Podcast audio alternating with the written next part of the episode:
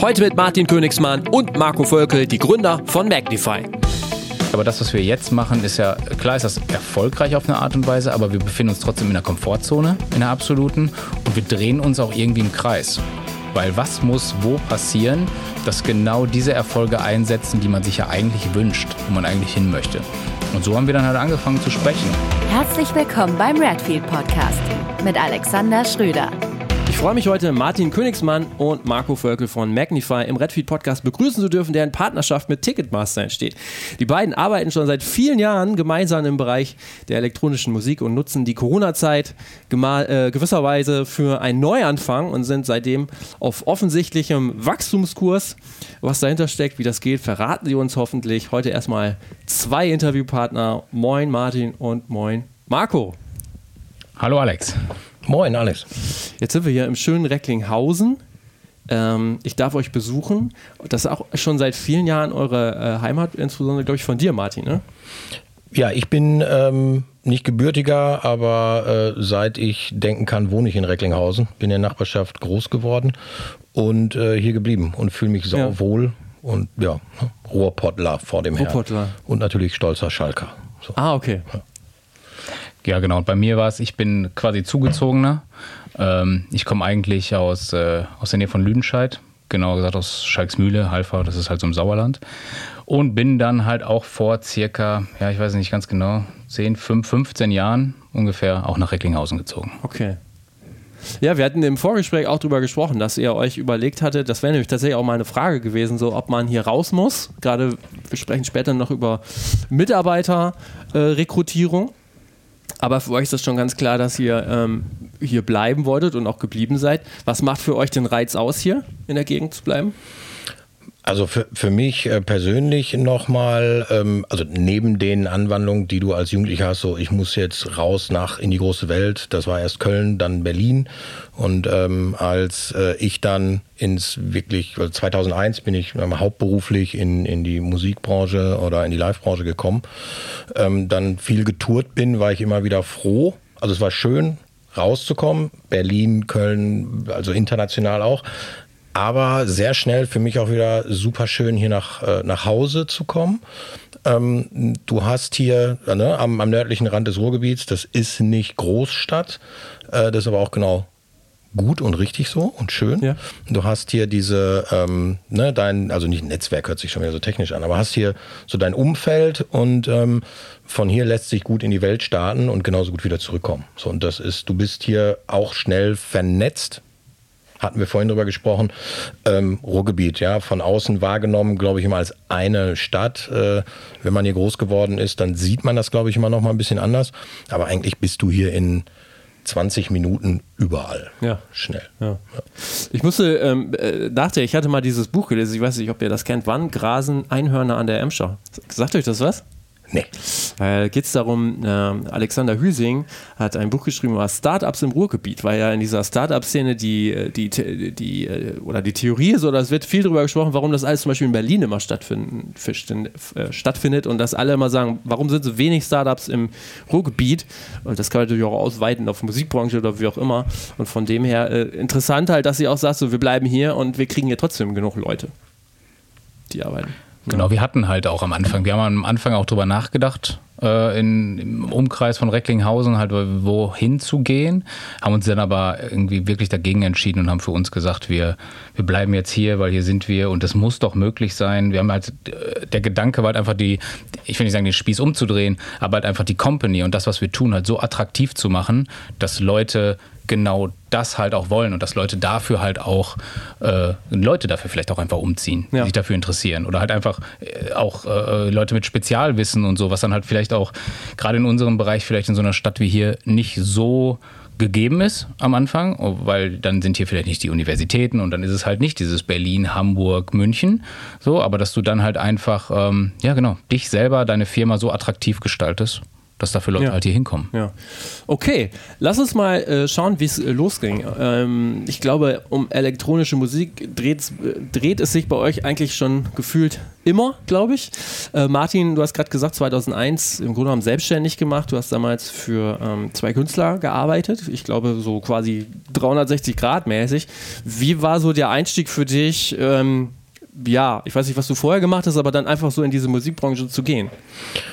Also ich bin ähm, also 75er Baujahr ähm, und als ich äh, dann so also 16, äh, 17 war, war das der Zeitpunkt in Deutschland, wo ähm, also damals noch Techno ja, oder House äh, aufgekommen ist. Und ähm, aus meinem Bekanntenkreis, in dem Skate Shop, in dem ich immer rumgegangen habe, ähm, waren dann die ersten zwei, haben halt, waren halt DJ und äh, sind irgendwo hingefahren zum Auflegen. Und das war natürlich total spannend im ersten Moment, weil äh, kein Eintritt und äh, Drinks umsonst. ja, und Abwechslung, halt nicht irgendwie nur in der, in der eigenen Stadt. So, das war das Spannende und dann bin ich da ähm, immer mit dabei gewesen und dadurch fing, heute würde man sagen, es war ein Netzwerk aufgebaut. Ich war einfach mit. Die, diese Szene damals hatte eine unfassbare Energie, die ich so nicht, nicht kannte. Ich komme äh, auch eher aus dem, also Hardcore, wenn ich im elektronischen Musikbereich spreche, aber ich meine das mit Gitarren und so, die, Ah, okay, die richtige ja. Musik und, und Skatepunk und Co. Ähm, ja, und äh, das war neu, anders und dann bin ich da so reingerutscht. Äh, also ich bin eigentlich von der, nach, nach dem Abi, äh, Zivildienst, äh, Ausbildung, ähm, in einem Skate-Shop von, von Karstadt, damals noch auftreibend. Ich wollte eigentlich so meinen eigenen Skate-Shop haben. Naja, und dann kam das, hey, wie ich, äh, einer der Künstler, ich will ein Label jetzt äh, gründen. Hast du Bock? Ich sag, ja, äh, habe ich, machen wir mal. Und so fing die Reise dann 2001 an. Label, dann ist da der, der Booker ausgefallen, dann habe ich die Bookings gemacht. Dann eigentlich innerhalb von zwei Jahren, was man heute dann Management nennt, aber wir sind damals alle irgendwo autodidaktisch dazugekommen. Dann kam auch schon äh, irgendwann äh, Marco, glaube 2005 oder 2006 dazu, weil das alles, also ne, als One-Man-Show ähm, einfach nicht mehr möglich war. Und ich habe äh, Support gesucht und äh, ja, in Marco gefunden. Aber soll kurz sagen, ne? für wen hast du gearbeitet? Für Mogwai? Äh, das waren äh, Mogwai und Phil Fultner Ja. und deren Label Punks und, und Polo Records. Und dann äh, kamen aber auch andere Künstler dazu. Das war so der, der Kickstart. Okay. Ich muss ja äh, vorneweg auch direkt sagen, elektronische Musik, ich habe wenig bis gar keine Ahnung. Das heißt, hier müssen wir unter Umständen ein bisschen was erklären. Natürlich habe ich diese Künstler dann auch mal äh, mir angeschaut und angehört und äh, gerade so ein Mogwai ist ja auch sehr groß mittlerweile, ne? Ja, also wir haben den bis äh, 2010, 2011 begleitet äh, seit damals, also von, von Anfang an. Ähm, dann sind wir, sind wir getrennte Wege gegangen. Äh, aber also zu dem Zeitpunkt waren wir dann schon, äh, war es schon unsere Company. Das war nicht mehr, so wie ich angefangen habe, praktisch in dem Label oder dem, dem Künstlerkonstrukt mit Studios äh, äh, noch. Ähm, sondern dann schon die, die eigene Firma und äh, der, der Mix aus Management und, und Booking. Okay. So. Die ähm, eigene Firma, das war Swing, glaube ich, ne? Dann direkt. Genau. Was war da so die Motivation, dass ihr das gemeinsam gegründet habt? Also die Motivation war, also es war ja auch so bei mir, auch so zur Historie, ich war ja halt vor, ich komme ja eigentlich halt nicht aus Recklinghausen, ne? Und das war Lüdenscheid oder Westergaard Teilverscheiksmühle, das ist ein kleines Örtchen, das kennt halt nur keiner. Und habe halt da damals auch, ich komme halt auch aus einem ganz anderen Background eigentlich, äh, bin selber DJ gewesen, früher auch Hip-Hop und Deutschrap, aber sag heute immer dazu, den richtigen Deutschrap, das darf man vielleicht gar nicht so sagen, aber das ist halt so früher dieses, was zu meiner Zeit waren, das hat Stieber Twins, Main Concept, Cora E. Äh, aus dieser Zeit bin da DJ geworden, habe dann aber irgendwann den Shift auch zur elektronischen Musik gemacht und habe dann ähm, mit einem Freund zusammen, weil ich halt als DJ selber, ich musste auflegen, aber ich wusste nicht wo. Also war es halt auch so, dass wir halt unsere eigene Veranstaltungsreihe gemacht Ja. haben. Und das ist dann ganz schnell im Sauerland die Veranstaltungsreihe geworden. Rock Inc. hieß das damals, wo wir dann halt angefangen haben, damals zu dieser damaligen Zeit die Künstler zu buchen, die da wirklich angesagt waren. Ähm, und habe da aber dann auch ganz schnell gemerkt, okay, dieses ganze DJ-Ding, dieses Künstler-Ding, dieser, dieser, dieses, dieser Kontakt zu Künstlern, diese Gespräche mit Künstlern und so, das liegt mir viel mehr als dieses Veranstaltung machen, ne? das Ganze halt arbeiten, was, was, ich natürlich auch immer noch mache, aber trotzdem halt einfach, habe da gemerkt, dieses Künstlerding liegt mir mehr. Und dann habe ich halt nach einiger Zeit, ah, das waren schon mehrere Jahre, es war halt wirklich dann die Veranstaltung auch im Sauerland und habe ich dann halt Martin, auch durch ein Booking, glaube ich, das wir damals gemacht haben, ich glaube mit Phil Fultner oder so, dann das erste Mal Kontakt gehabt, haben uns kennengelernt und habe dann irgendwann mitbekommen, dass Martin, ich weiß gar nicht mehr wie, äh, äh, Support brauchte. So. Und für mich war es dann eigentlich, äh, das war für, im ersten Moment war es eine harte Nummer, da alle Zelte abzubrechen, weil ich hatte etwas, das ja. lief zu dieser Zeit. Als, als, als junger Mensch war das dann halt auch schon ziemlich viel für mich und ziemlich weit. Aber ich wollte ja immer in dieses Künstlerding. Und der Vorteil war für mich halt einfach, dass hier Recklinghausen meine damalige Freundin, meine jetzige Frau, hier auch aus der Nähe kommt, wo wir jetzt halt auch leben. Und äh, das passte halt ganz gut. Ich wollte immer in dieses Künstlerding, habe Martin kennengelernt, das matchte halt irgendwie, wir haben uns super verstanden und äh, bin dann wirklich auf Knall auf Fall, war das wirklich, nach Recklinghausen gezogen. Und da haben wir dann halt einige Jahre an den Künstlern gearbeitet, waren halt wirklich äh, an der Internationalisierung von Mogwai größtenteils beteiligt, haben uns darum gekümmert, sehr große Sachen gemacht und haben dann ich weiß gar nicht genau, wann, äh, wann es genau war, das kannst du wahrscheinlich sagen, halt Swing gegründet, weil wir halt gemerkt haben, okay, was auch wir matchen, wir ergänzen uns total gut. Ja. In dem künstlerischen, musikalischen Bereich, Live-Bereich, wie können wir das zusammenbringen? Und so haben wir dann halt Swing gegründet. Das war dann halt einfach der Schritt, aus dem wir haben uns kennengelernt, wir haben zusammen gearbeitet, hin zu, wir sind Partner geworden. Ja. Gibt es so erste Highlights, die ihr damals hattet, wo ihr sagt, so, wow, das war nochmal so richtiger Next Step irgendwie in der Zeit? Ja, auf jeden Fall. Das waren damals, als wir das gestartet haben, war das halt in der Zusammenarbeit mit Mogwai, dass wir da dann halt mit großen elektronischen Künstlern, wie zum Beispiel auf dem Label von Deadmau5, Mousetrap, wie es heißt, das, da haben wir das Album von Mogwai gemacht, haben große Release mit. Das war zu dieser Zeit, als gerade diese ich weiß nicht, ob EDM-Bubble das richtige Wort ist, aber als dieses EDM-Ding richtig hochgeschossen ist, international geworden ist, äh, die Festivals der ganzen Welt in aller Munde waren, ähm, zu der Zeit sind wir da halt dann mit dem Künstler halt auch international geworden und haben dann halt die größten US, ersten USA-Touren gespielt, sind mit Deadmau5 auf Europatour gegangen, also der Künstler und, äh, und das waren auf jeden Fall, das waren so die, die ersten großen internationalen Highlights, was für mich persönlich auch neben dem Erfolg auch zum ersten Mal, also meine persönlichen Highlights waren, mit diesen großen internationalen Managementagenturen zusammenzuarbeiten, die diese Künstler machen, um das Mindset dort mitzubekommen, weil das Mindset, was hier war oder das ich selber hatte, war zwar, ich war zwar halt auch angetrieben und ne, hatte den Drive, aber habe dann zum ersten Mal dieses von den großen englischen Firmen, von den großen amerikanischen Firmen und so diese Mindsets und wie die Künstlermanagement machen, wie die das arbeiten, mit was für einem Drive die da dran sind mit was für Philosophien die arbeiten, halt einfach mitbekommen. Und das war, das war für mich damals ein sehr großer Gamechanger, ja. dass ich gemerkt habe, ach, so funktioniert das, so, so, so offen kann man miteinander umgehen und so offen kann man miteinander arbeiten, ohne jetzt hier immer meinen Schatz zu machen und äh, äh, alles nur für sich irgendwie so rum, äh, wie nennt man das, in seinem kleinen Kämmerlein ja. irgendwie, sondern halt viel offener zu arbeiten. Und das war halt, das war eine super Erkenntnis. Also das ja. war das war äh, für, für, uns an sich, also wir haben immer schon so getickt, fand ich. Und dann hast du so eine Bestätigung bekommen. So dieses offene, äh, dass genau das auch funktioniert. Du gibst was, ohne direkt den Gedanken zu haben, so, was kriege ich denn jetzt dafür? Und, und das war total er, erfrischend. Ähm, so bin ich ganz am Anfang auch gestartet irgendwie. Das äh, ja, war damals mit der ähm, Sonja Adonis Alcantara, die äh, auch große Künstler äh, verbucht hat. ich habe sie angerufen und ich habe hier einen, einen, Club und, und der braucht jetzt natürlich nochmal andere äh, Künstler, weil ich kann die zwar ja nicht 40 Mal im Jahr da in der gleichen Stadt spielen lassen. Und die hat im ersten Moment gedacht, der, was äppelt mich, ja, warum ja. rufst du an? So, und das hat sich da dann ähm, äh, bestätigt international, dass das einfach selbstverständlich war. Und dadurch äh, hab, fand ich, haben wir auch nochmal so, also den, den Drang gehabt zu internationalisieren bei, bei den Singen, weil das einfach äh, noch mehr Spaß gemacht hat und mehr so uns entsprochen hat. Ähm, ein anderes Highlight war dass wir ähm, für 1 Live, die 1 Live Rocker und Freunde, äh, die größte ähm, Veranstaltung ähm, des Senders gemacht haben. David Getter gebucht noch so kurz bevor er, ich sag mal, für ein, für ein Festival unbezahlbar wurde. Okay. Ähm, so 12.000er Kapazität.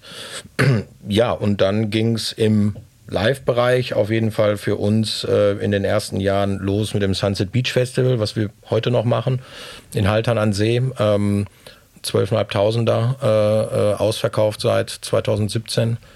Ähm, diverse andere große Veranstaltungen und Touren.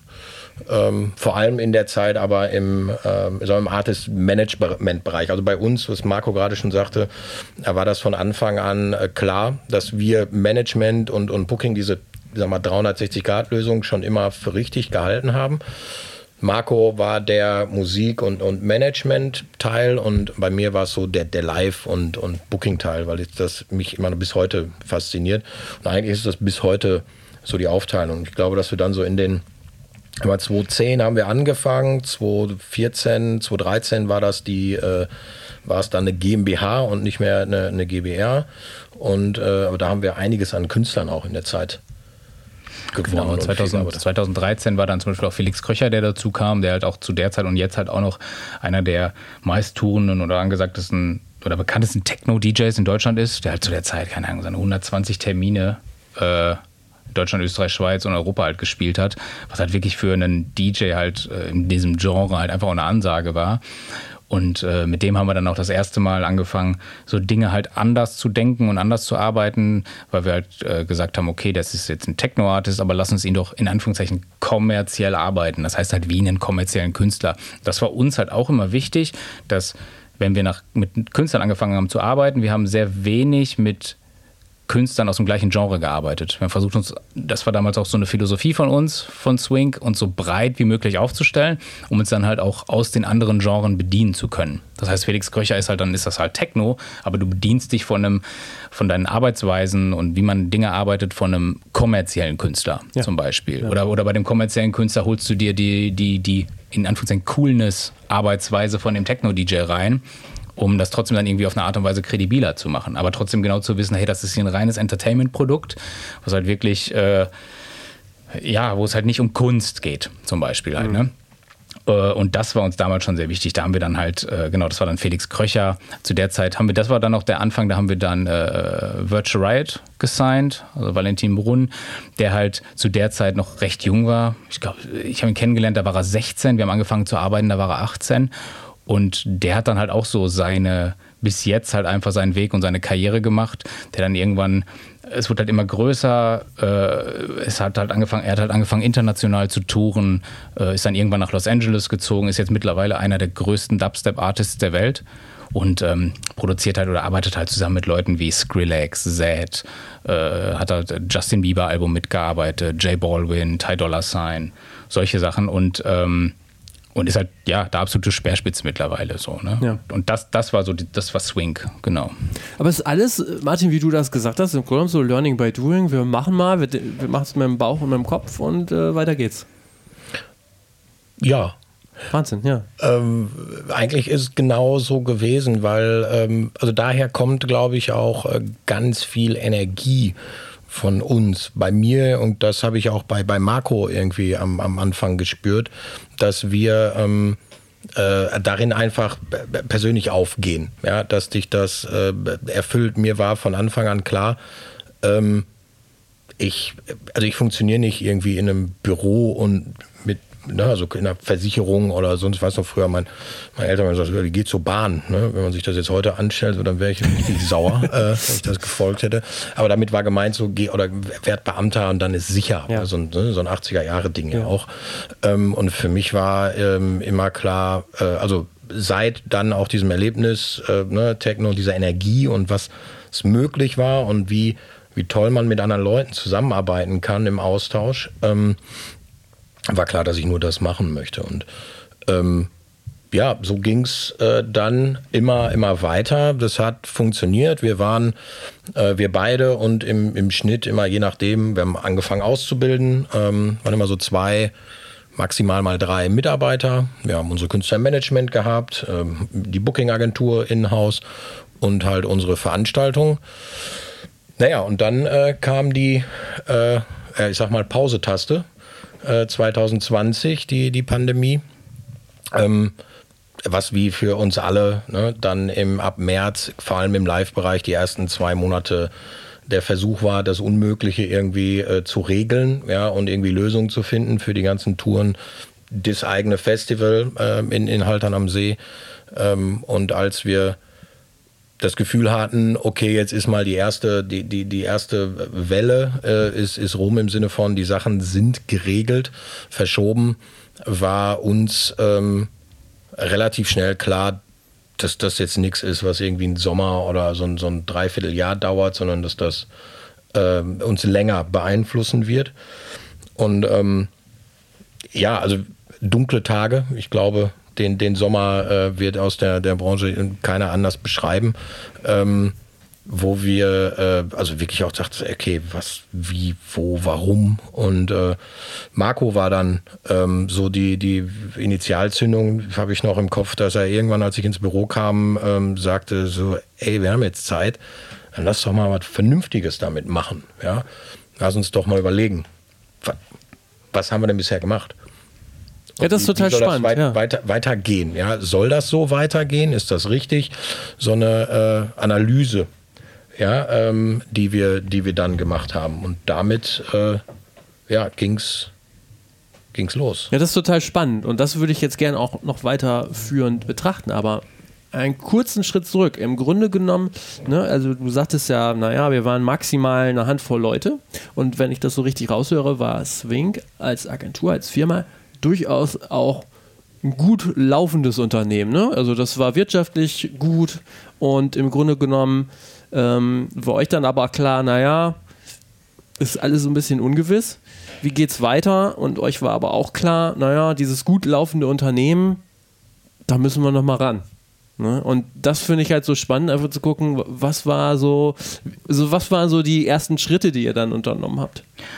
Das war die ersten Schritte jetzt in der Gründung der neuen Geschichte? Überhaupt in dieser, in dieser Entstehungsphase, in dieser Ideenphase. Ja, da war es halt einfach so, dass genau, dass wir halt, es fing halt an, äh, so wie Martin gerade schon sagte, diese, diese, diese erste, diese zwei wilden, zwei, drei wilden Monate alles abhandeln. Und da war es sogar noch so, da erinnere ich mich dran, da habe ich mit Booking-Agenturen gesprochen oder mit einem Agenten für eine China-Tour, die eigentlich geplant war bei einem Künstler. Im März war die geplant und dann haben wir telefoniert und da haben wir gesagt, ach, die schieben, wir schieben das auf Mai das, das gibt es da schon mal und so. Das ist, äh, ne, das ist gar kein Problem. Mhm, genau, das hat sich das ist dann alles anders geworden. Genau, dann wurde das abgewickelt, dann kam diese dunkle Zeit. Ja, und als wir uns dann hingesetzt haben, war es halt auch gar nicht sofort, es ging nicht los mit Planung. Es war wirklich sehr viel, wir haben einfach geredet. Wir haben wirklich die Zeit genutzt, wirklich zu sagen, hey, es ist jetzt hier gar nichts. Wir haben wirklich realisiert, hier passiert überhaupt nichts, bis auf wir können hier die nächste äh, Wohnwa äh, nee, wie heißt es, Wohnmobiltour mit dem Künstler an den Autokinos entlang machen. Oder wir können uns auch wirklich jetzt einfach hinsetzen, ähm, weil die Künstler da vielleicht auch nicht, selber nicht wirklich Bock drauf haben ähm, und können genau das, was du gerade gesagt hast, vielleicht einfach mal nutzen. Ähm, hört sich hart an oder doof an, das vielleicht so zu sagen, aber dieses ganz okay gewirtschaftet zu haben in den Jahren zuvor, den, die Freiheit einfach zu haben, einfach mal zu denken und zu sprechen. Und wir haben tagelang bei uns im Büro, also nee, wochenlang sogar, wirklich da gesessen und einfach nur geredet über die Vergangenheit und über auch persönliche Ziele, was man machen möchte, wo man eigentlich mal hin möchte, auch wo man mal später im, im Alter es jetzt so rein, aber halt, wo man halt einfach mal ja. enden möchte. Ja. Und daraus ist uns dann irgendwie klar geworden, dass wir gesagt haben, okay, aber das, was wir jetzt machen, ist ja, klar ist das erfolgreich auf eine Art und Weise, aber wir befinden uns trotzdem in der Komfortzone, in der absoluten, und wir drehen uns auch irgendwie im Kreis. Weil was muss wo passieren, dass genau diese Erfolge einsetzen, die man sich ja eigentlich wünscht, wo man eigentlich hin möchte. Und so haben wir dann halt angefangen zu sprechen und haben dann halt angefangen zu überlegen, okay, wie, da kommen wir jetzt wieder zurück zu diesem, mit den amerikanischen und englischen Agenturen früher, zu diesen Philosophien. Da sind wir dann halt da gelandet, dass wir gedacht haben, okay, aber wie würde denn, wenn wir jetzt einfach ein weißes Blatt Papier haben, wie würde unsere Agentur dann jetzt aussehen? Wie würden wir das machen? Was würden wir uns aufstellen? Was würden wir, sind wir, was würden wir machen? Da sind wir ganz schnell da gelandet, dass wir gesagt haben, wir möchten am liebsten alles in-house haben. So, wir bezeichnen das nicht als 360-Grad-Agentur, weil wir den Begriff nicht so gut finden, aber wir möchten gar nicht abhängig sein von, natürlich gibt es diese speziellen, also bestimmte Abhängigkeiten gibt es, wo es auch dann definitiv Experten für gibt. Wie ich, natürlich habe ich meine Agentur für die USA, für, die, für das Touring oder für China und solche Sachen, aber Marketing, äh, als bestes Beispiel Content, äh, Grafiken, all sowas, alles in-house zu regeln, um theoretisch, wir sagen mittlerweile immer dazu, so ein geschlossenes System zu haben, wo wir gar nicht auf äußere Faktoren oder gar nicht von denen abhängig sind. So, und da sind wir dann halt schnell angekommen und haben dann angefangen, uns ganz extrem mit dem Thema Daten auseinanderzusetzen und haben dann halt das Thema Datenanalysen und, und datengetriebenes Management und Marketing, so haben wir es damals immer genannt, und sind dann halt weitergegangen und haben halt gedacht, okay, das, die Daten zu haben und zu kennen ist das eine, aber das andere ist halt wirklich auch mit den Daten halt genau das Richtige machen zu können, wo dann wieder dieses, dieses äh, äh, äh ja, dieses Know-how, die Erfahrung und sowas ins Spiel kommen, weil Daten ist das eine, aber wenn du kein Know-how hast und nicht weißt, wie du die einsetzen sollst, ist das ja schön, dass du die hast. Mhm. Und da haben wir dann angefangen und so ging das dann Stück für Stück weiter, dass wir da angefangen haben, genau das zu verbinden zu gucken, okay, wie können wir das verbinden? Und so ist das Ganze dann gewachsen, dass wir dann angefangen haben, okay, jetzt lass uns mal überlegen, wie sähe denn diese Agentur aus? Dann haben wir gesagt, okay, es gibt diese vier Säulen, haben wir dann für uns rausgestellt. Das ist halt Musik, Live, Marketing und Business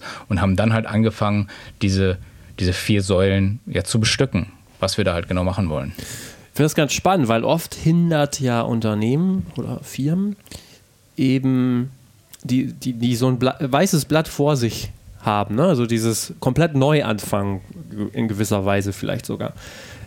Bestehende Strukturen hindern einen oft ja dann auch, ne? dass man sagt, ah, das können wir aber eigentlich gar nicht mehr machen, weil wir sind da und da, ah, das ist irgendwie blöd. So. Gab es bei euch auch so Punkte, weil es klingt ja jetzt schon so, dass ihr ganz viel neu gedacht habt. Gibt es bei euch so Punkte, wo ihr sagt, ah, das hat uns aber schon behindert? Ähm, und das ist das, äh, wo mich heute auch noch viele Leute irgendwie angucken. Also wenn ich vom Mond wäre, ähm, die Pandemie war nicht nur schlecht. Also für uns war das, was wir jetzt geschaffen haben, ähm, bin ich relativ überzeugt, hätten wir ohne Pandemie nicht geschafft, eben aus diesem Grund. Wir waren wie alle anderen in dem Hamsterrad. So, jetzt kommt die Festival- oder Sommersaison. Gut, die ist jetzt rum, dann ist der Zyklus, ne? also die Zyklen, die wir, ja. die wir alle kennen. Immer schön im Hamsterrad, immer in Bewegung bleiben und alles ganz wichtig und ganz schnell. Ähm, und das war halt weg. Und dadurch, dass wir die Zeit hatten und ob wir jetzt wollten oder nicht, ähm, das Blatt Papier war weiß. Gab keine Tour zu spielen, gab auch mit, es war alles besprochen mit allen Promotern, mit allen Musikern, mit allen Managern, Verlag, da war nichts. Äh, man konnte Musik schaffen und kreieren und darum arbeiten, aber das war's. Und wir haben das an die Seite geräumt und uns eben genau davon gelöst. Also wir, wir haben die Entscheidung getroffen, das Blatt Papier muss weiß sein. So, mhm. Da musst du dich, äh, also das Umfeld, du musst dir diese, diese Zeit nehmen. Das stellen wir auch jetzt noch fest, zwei oder zweieinhalb Jahre später.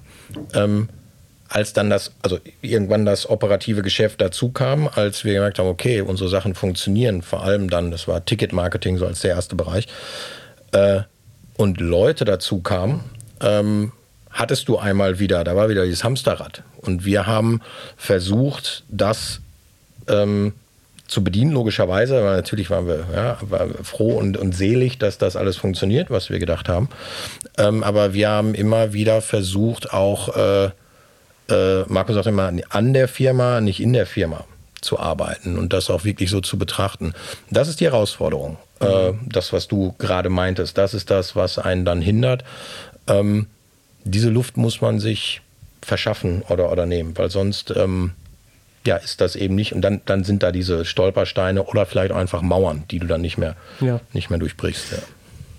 Damit einhergehend ist ja dann auch quasi nicht nur, äh, also damit einhergehend ist ja auch eine neue Firma, beziehungsweise eine neue Firmenname vor allen Dingen auch entstanden, Magnify. Ähm, Marco, du hast gerade auch erklärt, auf welchen Säulen die Firma steht. Vielleicht könnt ihr noch mal kurz so ähm, umreißen, wie viele Leute arbeiten denn jetzt überhaupt bei euch? Wie groß seid ihr? Also mittlerweile sind es äh, mit Martin und mir acht, äh, mittlerweile sind es äh, mit Martin und mir 18 Leute. Das ist auf jeden Fall ein ganz schöner Ritt Wahnsinn. bis dahin gewesen ähm, und gerade halt auch in der Zeit, in der wir jetzt gerade sind. Ähm, aber das ist ja auch das, was ich am Anfang gesagt habe. Wir haben jetzt gesagt, wir bauen uns unsere Agentur so, wie wir es für richtig halten, mit den richtigen Bereichen, mit den richtigen ähm, äh, mit den richtigen Aufgabenfeldern, mit den richtigen Stellenbeschreibungen, wer halt was macht. Äh, und sowas haben wir ja vorher auch nicht gemacht. So, und, und das ist auch das, woran wir konstant arbeiten. Wir arbeiten konstant daran, dass es richtige Kommunikationsmodelle gibt, dass es neue Konzepte gibt, dass es wirklich äh, ganz klar geregelt ist, wer an was arbeitet, wer mit wem zusammenarbeitet und wie die Dinge halt gearbeitet werden. Und äh, so ist das dann das aktuell auf diese Anzahl einfach gewachsen an Leuten. Wahnsinn. Ja. Und die, die Säulen, äh, die Marco gerade äh, skizziert hat, sind, ähm, also wir haben angefangen ähm, mit, mit Management und Booking, was wir gerade äh, ja schon eingangs sagten, und haben gesagt, okay, das ist grundsätzlich das, was wir wollen, dieses äh, Zusammenspiel der einzelnen, ähm, ich sag mal, Bereiche. Das wollten wir in-house halten und was Marco sagte, dass wir noch mehr ähm, in-house halten wollen. So was, was ist das denn heute? Und wir haben festgestellt, dass wir uns von den Begriffen Management und Booking lösen sollten, um das klarer runterzubrechen und wir immer ähm, so mal einen Perspektivblick einbringen.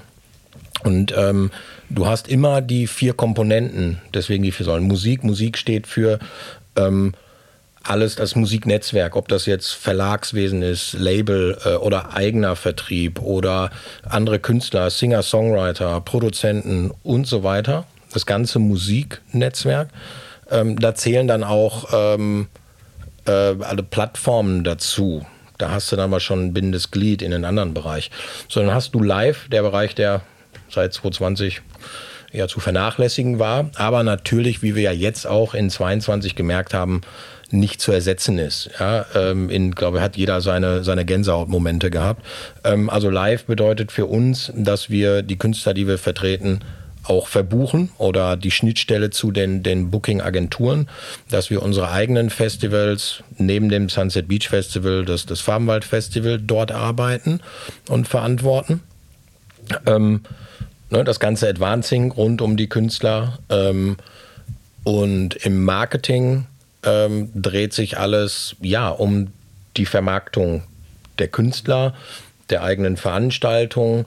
Und du hast immer einen Marketingaspekt. Du hast bei einem Künstler grundsätzlich einen Musikaspekt, einen Live-Aspekt und einen Marketingaspekt. Business äh, ist so ein bisschen so die, äh, die, die vierte Säule, die also auf, auf der alles fußt, die wir aber noch gar nicht so weit, äh, weit ausgebaut haben. Ähm, wir haben uns im ersten Schritt auf Marketing und dort den, den Bereich Ticket-Marketing ähm, konzentriert und sind in dem Bereich äh, Marktführer aktuell. Ähm, vertreten über 80 Kunden, Festivals, äh, Tourneeveranstalter, ähm, ja, und äh, also auch Spielstätte, ähm, die, die Comedy macht, eigentlich überall, wo Tickets verkauft werden, haben da ein ganzheitliches ähm, äh, Ticket-Marketing-Konzept entwickelt, wo Brandbuilding immer eine Rolle spielt. Social Media Marketing, Content Creation und so weiter. Aber auch die klassischen Wege, PR, äh, immer wieder beinhaltet. Wir haben äh, einen eigenen PR- ähm, also bauen eine eigene PR-Abteilung auf, haben eine Person, die sich nur um das Netzwerk in, im medialen Bereich kümmert. Äh, für unsere Künstler, aber auch für unsere Veranstaltungen und unsere Kunden weltweit.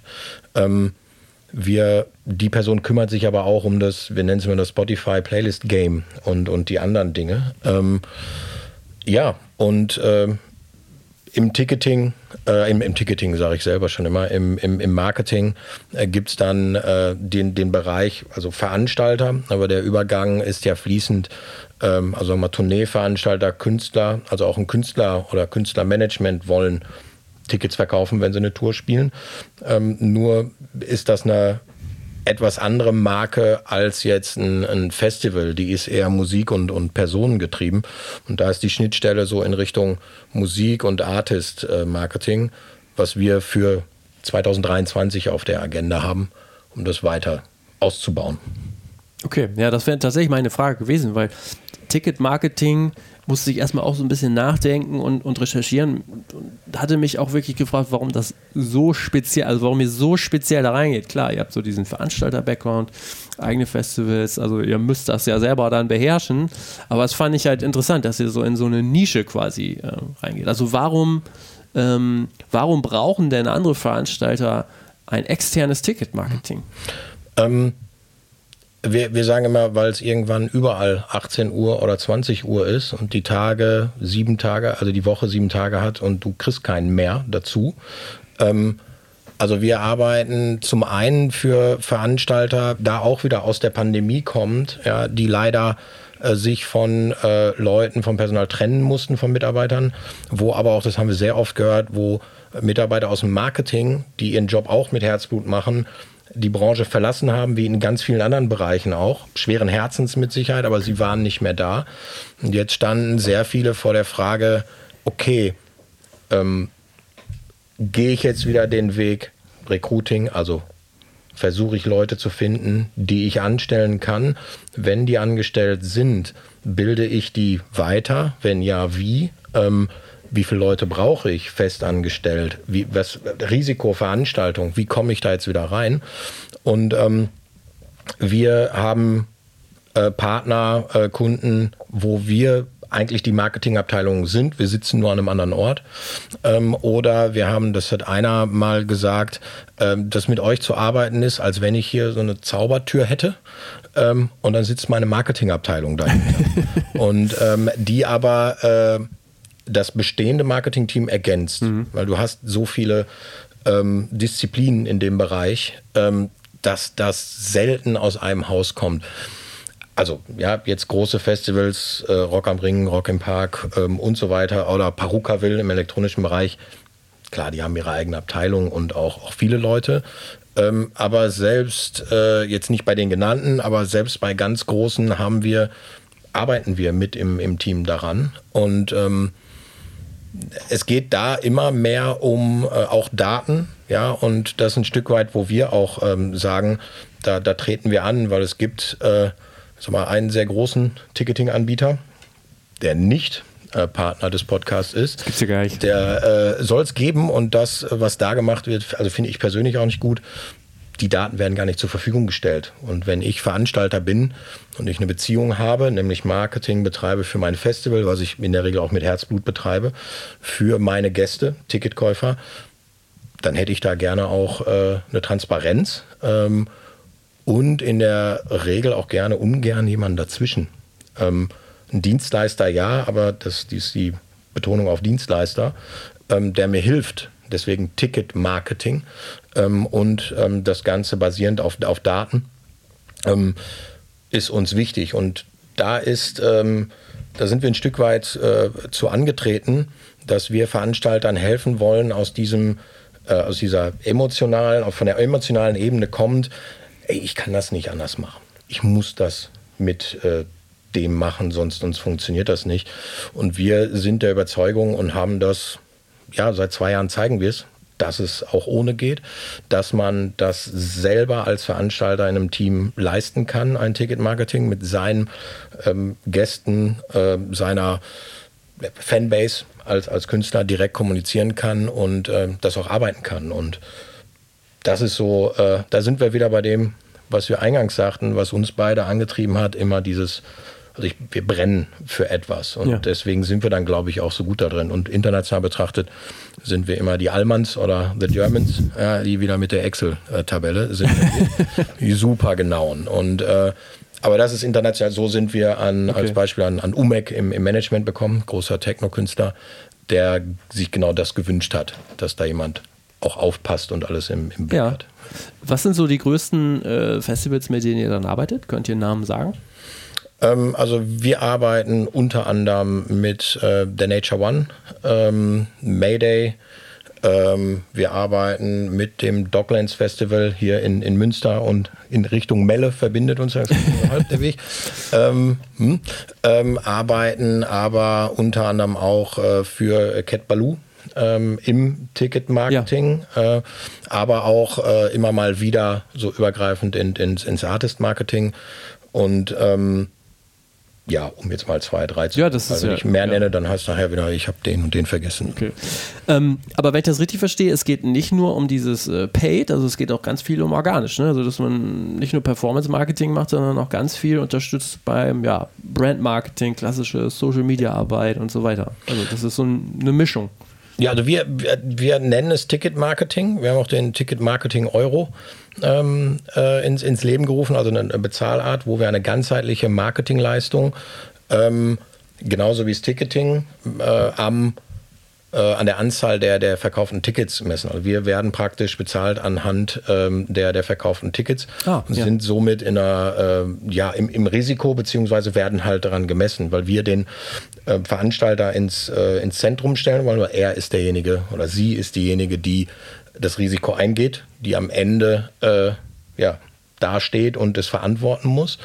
Und ähm, da wollen wir auf Augenhöhe äh, agieren. Da sind wir wieder bei diesen Aspekten Musik. Ich habe den Künstler, habe den Veranstalter im Blick, bin, bin auch Booker. Ähm, und bei diesem ganzheitlichen Marketingkonzept, von dem wir überzeugt sind, spielen all diese Themen eine Rolle. Ähm, ob das SEO ist, aber dann jetzt nicht irgendwie äh, wie in den 100.000 E-Mails, die jeder von uns bekommt, ähm, halt die wichtigen Kernpunkte betrachten. Äh, welche Rolle spielt das im, im, im PR-Bereich? Ja, also für uns ist Out of Home, ist äh, Radio, ist, äh, ist Print weiterhin wichtig. Nur wie spiele ich das digital? Also wie kann ich das Ja. rüber transferieren und andersrum auch wieder äh, zurück? Wie kann ich äh, ja, also organisch im Social, wie, Social Media Marketing, Content ist das Wichtige, weil wenn ich etwas nicht äh, geil darstelle, dann kann das auch keiner geil finden. Ähm, das ist ein Teil. Und der andere Teil ist dann aber auch genau ähm, Wege zu finden. Das ist auch was für, für dieses Jahr.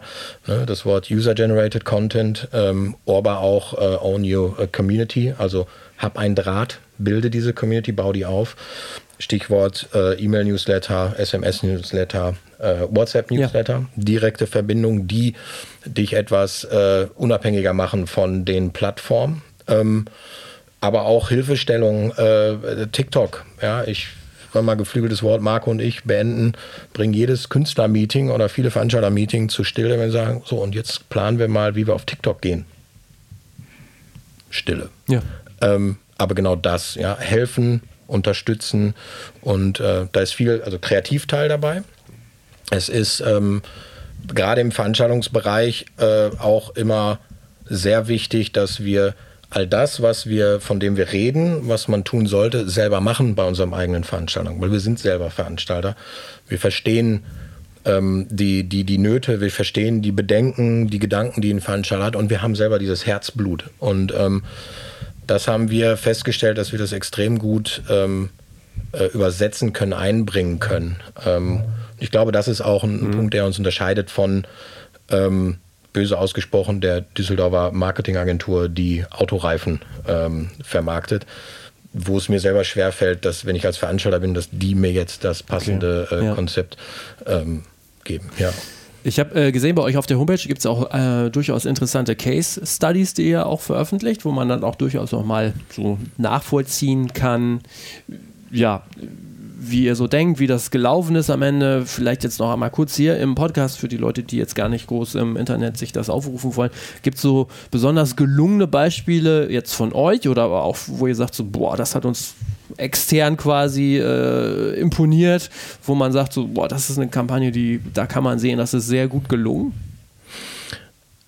Ähm, einige. Äh, ich- toll war zu sehen, dass wir äh, im, im Winter 21 ähm, äh, von einem Veranstalter aus Hannover gebeten wurden, im, im Marketing zu unterstützen. Ähm, da sollte das, das Beat Patrol Festival stattfinden. Das Mutterschiff kommt aus Österreich. Dann kam äh, Winter äh, 21, wie, oder Herbst-Winter, wie wir alle wissen, der, der Lockdown, wo dann einfach mal so ein Festival nicht möglich war, Indoor. Ähm, wir sind aber äh, zusammengeblieben und haben gesagt, und das fand ich toll von dem Veranstalter, so, nee, jetzt erst recht, wir machen das halt nächstes Jahr. Ähm, und dann haben wir das ein Jahr lang mit vorbereitet, sind im August, September in den Vorverkauf gegangen. Ähm, hieß oder ist dann, dann umbenannt worden und wir haben mit an der, an der Marke gearbeitet, das Fairground Festival. Ähm, ja, und das ist dann am 3. oder 4. Dezember 2022 ausverkauft gewesen mit 14.000 Tickets. Ähm, nach drei Monaten oder vier Monaten Vorverkauf. Und äh, da haben wir, es gibt also ein, ähm, die Ina, ein das ist Head of Marketing, äh, und wir haben drumherum praktisch das, das Konzept ähm, aufgestellt, haben äh, durchgeführt, haben koordiniert und haben dann ähm, vor Ort auch ähm, praktisch die, die Koordinierung des, des äh, sag mal, Social Media Marketings übernommen. Ähm, ja, das war so äh, eines der, der Highlights, das wirklich zu sehen, wo ich dann so auch merke als Veranstalter, das, was mich immer auch am, am Sunset Beach antreibt, am Strand, du guckst. Und dieser Moment irgendwie, äh, wo du siehst, dass alle einfach ausgelassen Spaß haben mhm. ähm, und, und also eine Auszeit haben von dem, von dem Ganzen. Das hatte ich da in Hannover auch. Ich war auch da. Äh, das war also großartig. Moment auch äh, Paul Kaltbrenner, der, der da gespielt hat, nochmal so ein persönliches Favorite da, äh, ja, wenn ich jetzt dran denke, kriege ich Gänsehaut, vielleicht, vielleicht Pipi in die Augen. Da, da ist dafür machen wir das. Ja. Und ähm, das war, also die Case Study oder das, der Case äh, war, weil es so das ganzheitliche Konzept konnten wir einbringen und es hat funktioniert. Das war hm. großartig. Ein Punkt, über den ich gerne nochmal sprechen würde, Social Media, das betrifft dann ja, ihr habt, äh, du hast es ja auch gesagt, ihr wollt gerade auch im, in der Zukunft mehr dann auch bei, auf Künstlerseite m, hm, damit arbeiten, betrifft sicherlich auch das Management von den Leuten, die ihr betreut. Social Media, ich hatte das im letzten Podcast mit dem Fab Schütze auch nochmal äh, besprochen. Es ist oft so, dass man teilweise das Gefühl hat, die, die Leute werden immer müder ähm, durch die Social zu swipen. Alles wird immer negativer, vor allen Dingen auch immer schneller, so immer schnelllebiger. Und Künstlerinnen und Künstler sind oft noch mehr überfordert und sagen so, was soll ich denn da überhaupt noch machen? So, ich, äh, irgendwann reicht so. Ähm, ist so ein bisschen, würde mich tatsächlich mal interessieren, so eure Einschätzung dazu, weil ihr im Grunde haben so beide Seiten ja auch eigentlich bedient, dass ihr sagt, gut, Ticketmarketing, wir können das quasi übernehmen. Gleichzeitig ähm, die, die Künstlerinnen und Künstler, die müssen es ja irgendwie auch nicht, also die können es nicht komplett abgeben, das geht auch nicht so richtig. Ist es gerade, oder auch für die Zukunft ist es immer noch eigentlich so die Chance zu sagen, ja gut, ach, wenn man hart genug dran arbeitet, dann hat man die Nische, weil die anderen alle aufgeben. Also das ist jetzt ein bisschen brachial formuliert vielleicht. Ähm, oder ist es dann eher so, dass man sagen muss, boah, ey, lass uns einen neuen Weg finden, der einfach ein bisschen gesünder sein könnte? Ja, also bei uns ähm, das ist ja genau wie im Ticketmarketing, da kommen wir daher, dass wir genau wissen, was, oder zumindest meinen zu wissen, was auch erfolgreich funktioniert, äh, was der Veranstalter braucht oder der Partner braucht, weil wir es ja selber machen als, als Veranstalter halt auch. Und im Artist Marketing ist das genau das Gleiche, da wir selber Künstler äh, einige mit größeren Künstlern arbeiten, die, die, die zu uns kommen oder halt einfach auch von der Pike an arbeiten. Ähm, und da halt auch ganz genau in jeder gefühlten Kategorie oder jeder, jeder, jeder, ähm, wie nennt man das, in jeder, jeder Phase seiner Karriere wissen, was er braucht. So. Und wir sind dann halt nicht diese Marketingagentur, der du jetzt einfach X Geld gibst, die einfach sagt, okay, wir schalten jetzt mal irgendwas, sondern wir wissen genau, warum das geschaltet wird, auch wenn es im nächsten, ersten Schritt nichts bringt, aber dafür vielleicht im dritten Schritt, weil wir genau wissen, das ist das, was der Künstler braucht. Wir sagen halt auch beispielsweise, wir nennen das Ganze immer, wir sehen uns für Künstler oder für Management als das das fehlende Puzzlestück oder die fehlenden Puzzlestücke. Das halt zu unterstützen, halt das Management. So, und äh, das, was du gerade meintest, auf jeden Fall, das fängt bei uns aber auch erstmal damit an, mit einer Analyse dass wirklich auch geguckt wird, okay, wo steht der Künstler denn? Was hat der Künstler denn auch für Wünsche? Was, was, oder was möchte? Es gibt ja auch Dinge, die möchte er gar nicht machen. Der sagt halt ja. einfach, ich möchte nicht auf TikTok stattfinden, es interessiert mich nicht. Und da muss man dann einfach gucken, okay, du möchtest dich nicht vor die Kamera stellen, das ist richtig, aber gibt es vielleicht irgendwelche anderen Sachen, die wir dort ausspielen können, aber trotzdem die Plattform zu nutzen zum Beispiel? Aber im äh, Artist Marketing kommen wir ja genau daher, auch am Ende ist es auch ganz wichtig, auch da, da, da schließt sich wieder der Kreis zum Ticketmarketing, dass der Künstler halt am Ende eine Tournee spielt und genug Tickets verkauft. Das heißt, wir müssen an der Brand arbeiten. Wir helfen natürlich auch mit den Mechanismen, die wir im Ticketmarketing haben, diese, diese Ticketverkäufe zu, zu, zu, zu bewerben und anzukurbeln, aber halt einfach auch im Künstlermanagement halt einfach zu gucken, okay, was muss denn genau passieren, dass der Künstler denn wirklich diese, diese, diese Fanbase bekommt? Weil wir sagen immer, das Produkt ist das eine und als Produkt bezeichnen wir immer den Titel, die Musik. Aber viel, viel wichtiger ist ja deine Community oder bist, bist, bist du ja. Ist ja nicht der Konsument, der einfach nur deine Musik konsumiert, anhand von Playlisten oder was auch immer, sondern halt einfach der, der am Ende auch wirklich Merch bei dir kauft, der, der ein Ticket kauft ähm, und der auch weiß, dass das, was er dort hört, dieses Lied im Radio oder in der Playlist oder was auch immer, dass das von dir ist, dass er dann ein Gesicht von dir, von dem Künstler vor Augen hat. So, und das, das ist das, wo wir halt herkommen, genau diese Verbindung halt einfach zu schaffen. Zu sagen, okay, es gibt so viele Lieder, die wir alle tagtäglich hören, aber überhaupt nicht wissen, wie heißt der Künstler, wie, wir hören das regelmäßig einmal die Stunde im Radio, aber wir wissen nicht, der, wie der heißt, wir wissen nicht, wie er aussieht und wir wissen auch erst recht nicht, wo er auf Tour geht oder ob wir uns irgendwas von ihm kaufen können, wenn wir wirklich jetzt Fans sind. So, und wir müssen halt zusehen, diese, diese, diese Konsumenten halt einfach zu Fans zu machen und im besten Fall nachher später noch, sage ich immer noch, noch einen Schritt weiter zu gehen, zu Superfans zu machen. Das ist dann nochmal so die, die Endstufe. Aber das ist dann halt nachher gar nicht mehr dieses, dieses, diesen ganzen Paid-Bereich braucht, sondern dass du halt einfach eine Community hast und ich einfach jetzt sagen kann, so, ich habe jetzt hier einen Merch-Drop, ich habe jetzt hier x T-Shirts oder x Jacken oder was auch immer und ich drücke einfach auf meine Kanäle und ich erreiche die Menschen ja. echt. Ich muss ja. nichts mehr bewerben. So. Und das halt einfach organisch und natürlich auch schon mit Paid, ne, aber darauf vorzubereiten und wirklich zu sagen, hey, der, das, was du da hörst, ist der hier, werde ein Fan von dem. Das halt diese Verknüpfung halt einfach zu schaffen. Mhm. Das heißt, wenn ihr quasi ein Budget habt, achtet ihr auch immer darauf, dass auch viel in den organischen Bereich einfließt, quasi für die Content-Erstellung oder wie auch immer. Ähm, dass man es dafür nutzen kann und nicht nur dann sagt, komm hier, wir stecken es in Paid und ab die Post. Also das ist auch wieder übergreifend. Ähm, weil also der, der Künstler ist die Marke und oder die Veranstaltung oder die Tournee. Ähm, und es geht ganz einfach ausgedrückt immer, deswegen die Analyse am Anfang. Äh, du musst ja wissen, wer du bist und wo du bist und dann definieren, wo du hin möchtest, um den Weg zu kennen, also den Kompass wirklich nutzen zu können. Und ähm, wir sehen uns einmal, also immer als zum Start sehen wir die Analyse. Was denken wir, was möglich ist auch? Und dann äh, machen wir ein Angebot, wie wir das betrachten. Damit startet das, ob das jetzt der Künstler ist, die Tournee oder der Veranstalter. Ähm, und geben einen Kompass an die Hand und äh, helfen äh, zu erklären, wie ich diesen Kompass nutze. Ähm, und davon ist ein Baustein, deswegen auch in dem einen Bereich das Ticket-Marketing-Konzept oder das, das Artist-Marketing-Konzept, was immer ganzheitlich ist. Es besteht aus vielen Bausteinen.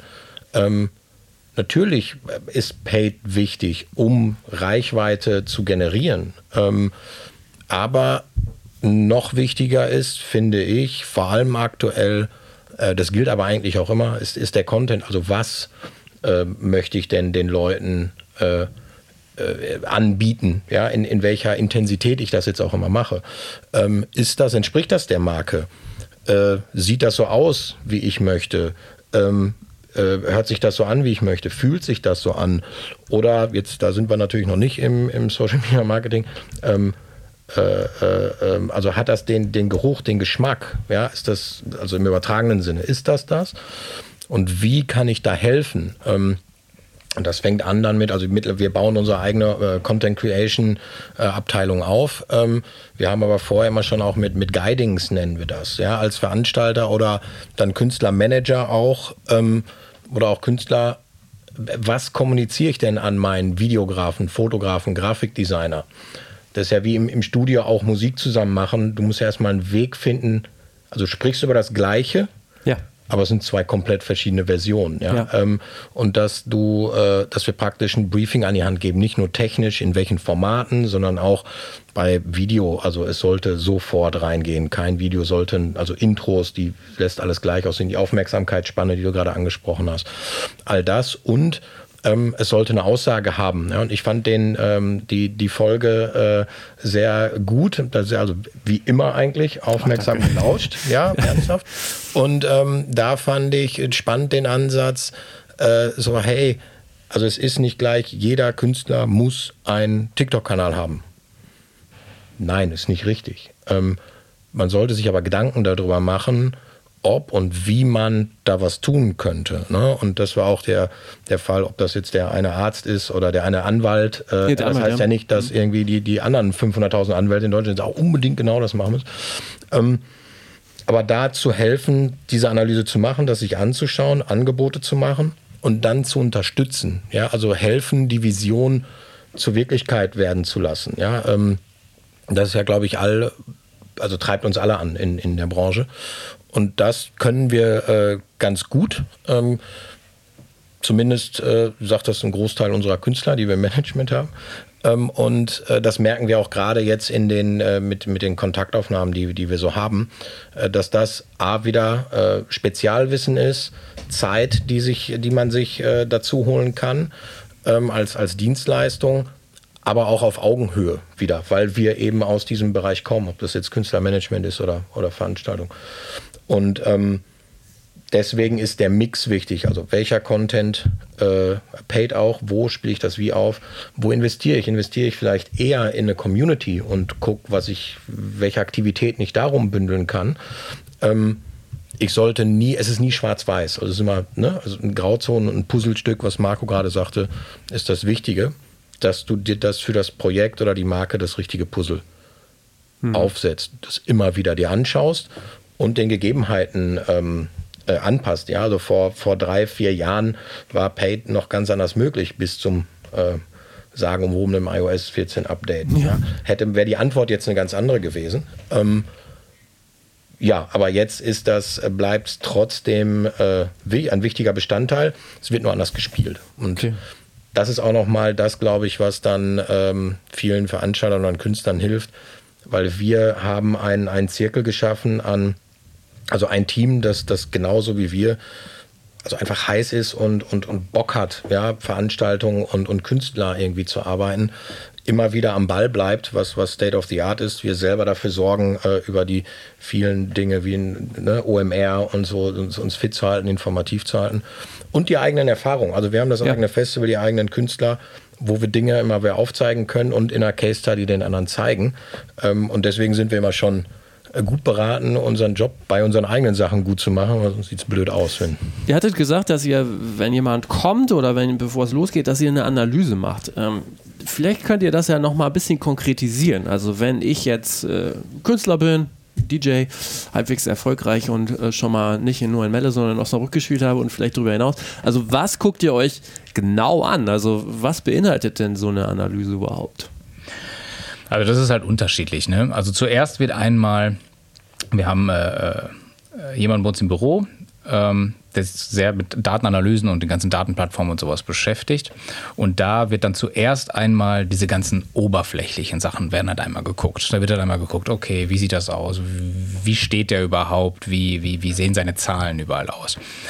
Und dann wird halt natürlich reingeguckt, wie ich will nicht sagen, wie echt sind diese Zahlen, damit meine ich aber nicht nur gefaked, sondern halt, wie ist dann auch zum Beispiel eine Ratio zwischen, zwischen den, den monatlichen Hörern bei Spotify, die du hast, und den Followern. Mhm. Weil nämlich zum Beispiel, wenn du, du hast, das war das, was ich ja gerade meinte, du hast x Millionen monatliche Hörer, hast aber nur, weiß ich, ein paar tausend Follower, da stimmt der etwas nicht. Und da ist ja jedem vollkommen klar, dass jeder, da haben wir wieder das Beispiel von gerade, jeder kennt die Nummer und den Song, weil das halt einfach wahrscheinlich Playlist generiert ist oder was auch immer, aber keiner weiß, wer der Künstler ist. Also gehe ich mal davon aus, dass außer in einem Festival-Kontext niemand sich äh, Tickets für eine Hardticket-Show von dem Künstler zum Beispiel kaufen würde. Nicht niemand ist jetzt vielleicht übertrieben, aber halt einfach, er erreicht diese Leute ja nicht. So, das heißt halt, mhm. wenn er, wenn diese Playlist nicht da wären zum Beispiel und er einfach schreiben würde, hallo äh, an alle meine Fans, jetzt kommt hier mal eine neue Nummer raus, dann hast du halt ein paar tausend Leute erreicht und hast auch nur diese Streams.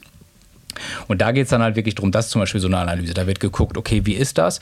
Woran kann das liegen? Und wie können wir das schaffen, diese Ratio auszugleichen, in vernünftiges Verhältnis zu bringen? Ne?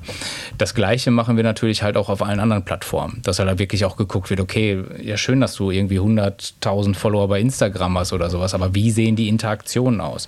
Dann aber auch, dann aber auch dazu, okay, wie, wie sieht dein Content einfach aus? Es wird halt nicht nur, werden nicht nur diese Daten analysiert, sondern es wird auch wirklich gesagt, okay, wie sieht dein Content aus? Und wenn du dann die Daten auch einigermaßen über deine Follower hast und siehst, okay, du spielst ihnen aber diesen Content aus, aber vielleicht ist es ja so, dass du einfach das total toll findest, diesen Content auszuspielen, aber du einfach am Ziel vorbeischießt. Weil deine Follower, die du echt hast, deine echten Follower, deine wirklichen Fans, vielleicht etwas ganz anderes von dir erwarten oder vielleicht eine ganz andere ja, eine ganz andere Erwartungshaltung von dir haben, die du vielleicht einfach gar nicht bespielst und du dir natürlich irgendwelche Leute auch, das finde ich mal interessant, dazu holst, aber das sind dann nicht die Leute, die sich ein Ticket kaufen oder die sich ein Shirt von dir kaufen oder ein Produkt oder, oder die halt einfach wirklich folgen, die sich wirklich für dich interessieren. Und genau diese Sachen werden halt ganz akribisch halt auseinandergenommen, ähm, woraus dann halt einfach, dass uns ein in Anführungszeichen echtes Bild entsteht. Also meine, meine Wunschvorstellung ist immer, dass wir äh, mit dem Management oder mit dem Künstler reden und theoretisch nach diesen Analysen äh, ich mich mit dem Manager oder mit dem Künstler hinsetzen könnte oder wir ihm sagen könnten, okay, pass auf, bei dir sieht das so, so, so aus, so, so, so und er innerlich genau weiß, ja, genau das ist das, was ich, wo ich den ganzen Tag mit zu tun habe. Genau das sind unsere Probleme. Dann weiß ich halt, ich habe alles richtig gemacht in der mhm. Analyse. Und da greifen wir dann äh, dementsprechend an. Da wird dann halt wirklich gesagt, okay, dann lass uns doch bitte genau da drauf, nicht einfach nur kommen, wir müssen in die Richtung und hier wird einfach Geld drauf gekippt und wir machen, sondern dann wird wirklich geguckt, okay, was sind die Ziele? Wo sollen wir da ansetzen? Wo fangen wir mal an anzusetzen? Was ist das mittelfristige Ziel? Was ist das langfristige Ziel?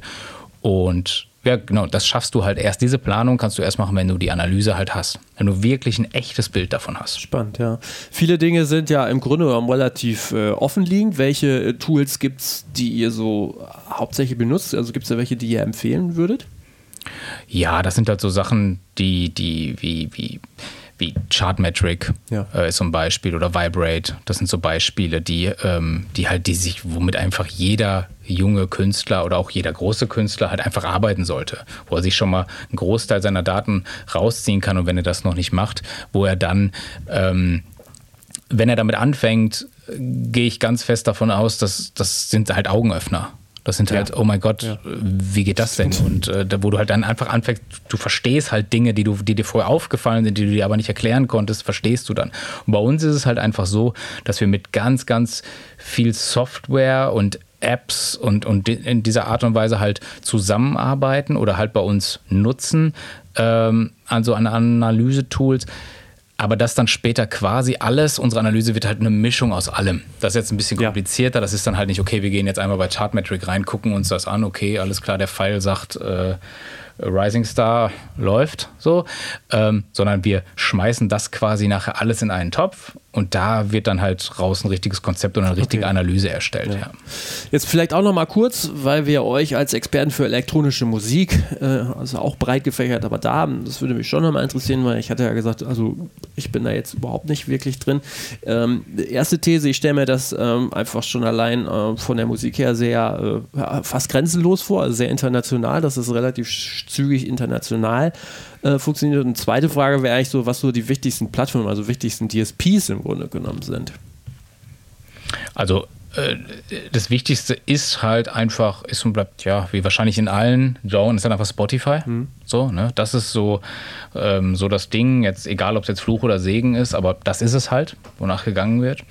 Ähm, ja, im DJ-Bereich, also natürlich gibt es natürlich Beatport, wo die DJs ja. sich ihre Musik ähm, ihre Musik halt downloaden können, was aber ich will da niemandem zu nahe treten, aber ich glaube, das ist so, dass die großen DJs bekommen da auch ihre Sachen her, aber wir wissen es ja selber von den großen international tourenden Künstlern, von uns selber, wie es funktioniert. Weil nämlich zum Beispiel bei uns an Martin Horger, da ist es halt einfach so, er spielt halt 90 Prozent seiner Musik selber. Also er braucht sich theoretisch keine Musik kaufen.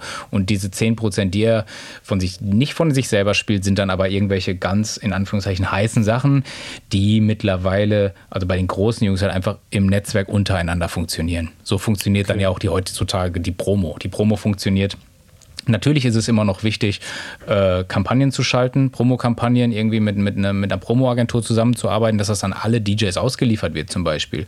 Aber einer der wichtigsten Breaker ist halt so simpel das klingt, sind halt Direct Messages bei Instagram, die die Jungs sich und Mädels sich untereinander schicken äh, mit hier ist mein neuer Track, kannst du den mal spielen und so dann halt einfach okay, Wahrnehmung ja, okay. bekommen halt einfach. Das, oder diesen DJ-Support, wir nennen das Ganze halt immer Touchpoint-Artists, mhm. dass jeder Künstler seine Touchpoint-Artists hat, denen er seine Sachen zukommen lässt und, äh, und Martin Horger ist dafür halt so ein Beispiel. Der schickt halt allen großen internationalen Künstlern, von David Guetta über Tiesto, über Dylan Francis, über Diplo, mit denen er halt äh, in einem guten Kontakt steht, schickt er halt seine Sachen, die wissen, das ist die Qualität, das ist der Sound, den sie spielen, das wird dann gespielt und so bekommst okay. du deinen Support und deine Reichweite. Interessant, ja. Wie wichtig ist sowas wie Soundcloud? Ich hatte gesehen, äh, Virtual Riot hat da tatsächlich mehr Follower als auf Spotify. Das ist, äh, ist eine wichtige Plattform, ähm, zumindest im, ich sag mal, das ist dann nicht mehr Pop vielleicht, ja. Das ist dann nischiger, szeniger. Ja. Das ist dann vielleicht auf ganz früher übersetzt. So das eine ist dein Saturn CD-Abteilung, das andere ist der Plattenladen, ja, in dem du dein, dein spezielles Zeug bekommst.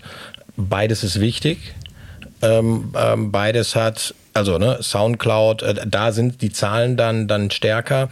Das siehst du bei ihm aber auch, er hat halt eine extrem starke Marke, er selber. Ja, und die Musik ist, ist, die Produkte sind auch stark. Ähm, es gibt aber im, im, ähm, mal, im elektronischen, aber auch nicht im, also es ist eigentlich, ob Elektronik oder nicht, ist das Gleiche. Du hast dann auf Spotify auch äh, ja, diese Millionen äh, an, an, an Streams und ähm, da ich äh, sag mal, das ist der Spotify-Effekt, aber kein Mensch weiß, wer, wer dahinter steckt. Ja? Schwierig, da eine Tour äh, zu vermarkten im Ticket-Marketing. Ja. Ähm, und da kommen, kommen wir dann, dann ins Spiel. Und also die Plattform ist auf jeden Fall Spotify, ob man jetzt will oder nicht. Die Frage ist dann, äh, ja, also wie, keine Ahnung, in, in den 90er oder 2000er Internet, ja oder nein. Die Frage war recht schnell beantwortet. Und hier, hier ist das mit Spotify halt auch so. Und dann muss man einfach einen Weg, seinen Weg finden. Virtual Ride, dieses Beispiel, was du da gerade gebracht hast, der ist halt genau auch mit das Beispiel, warum wir dieses Artist-Marketing angefangen haben, so zu denken. Weil das ist genau das, das, das spiegelt das halt wieder. Das spiegelt dieses, dieses wieder, das ist zum Beispiel auch ein Künstler, wo du dir diese Ratio von monatlichen Hörern zu Followern angucken kannst, zu anderen Künstlern und du auf einmal merkst, oh, alles klar, das sieht halt gesund aus. Du siehst halt wirklich, da sind Fans. Und das ist das, wo seit Anfang an oder seit Jahren halt einfach dran gearbeitet wird. Wirklich diese Fans zu schaffen und wirklich diese, diese, diese, ja, ich gehe schon weiter, diese Superfans zu schaffen. Die halt dann einfach, weil die sind dann da bei Soundcloud und folgen dir da Ja. einfach, weil die genau wissen, da bekomme ich vielleicht auch einfach genau das her, noch was ich haben möchte irgendwie. Und, ähm, und, und, und da ist es dann zum Beispiel theoretisch, das ist so ein Beispiel, wo halt ein Merch-Drop so funktioniert, wie ein Merch-Drop funktionieren sollte. Aber der funktioniert auch nur deswegen, weil genau an dieser Marke gearbeitet wurde und die Fans darauf warten, dass es jetzt diese neue Bomberjacke gibt oder diese neue, das neue Shirt oder, oder, oder, oder die neue äh, Kollaboration mit irgendeinem anderen großen aktuell ist es halt gerade Neophoric, das ist halt eins der, das ist so ein, so ein amerikanisches Rave-Brand, was halt auf allen Veranstaltungen getragen wird von diesen Rave-Kids und so. Da haben wir gerade eine Kollaboration mit. Und die funktionieren ja auch nur genau deswegen, weil der, Partner klar den Künstler auch super findet und das, weil der Künstler selber für diese Art und Weise der Klamotten steht, aber dann wiederum auch genau weiß, das ist nicht, okay, ich produziere jetzt hier Shirts und dann habe ich die hier liegen, sondern nein, nein, das funktioniert. Aber das funktioniert, weil wir Daten vorweisen können. So, das war damals sogar auch schon, ist schon Jahre her, aber als wir damals mal eine Compilation äh, bei Universal mit Felix Kröcher gemacht haben, was total konträr ist zu Universal, was ist das, was Universal, die Compilations damals waren, die Abteilung, und Felix Kröcher ist Techno. Und da hat jeder gesagt, das könnt ihr doch nicht machen. So, aber das war halt genau zum einen, zum einen die Welten verbinden und zum anderen war da halt auch damals schon, das ist schon Jahre her, der Breaker waren halt einfach die Daten. Dass ich halt wirklich mich im Meeting hinsetzen konnte, einen Laptop aufklappen konnte, so eine kleine Präsentation vorbereitet und gesagt habe, guckt mal hier, das sind die echten Daten. Das heißt halt, hier sind halt Menschen. Diese Menschen kaufen diese CDs. Und das, das waren zu der Zeit noch CDs. Es ist halt nicht nur irgendwie, ja, so guck mal hier, wir haben hier große Social Media Zahlen und das wird bestimmt. So, sondern nein, nein. Ich konnte, wir konnten vorher sagen, ich meine, das war auch dieser Erfolg nachher.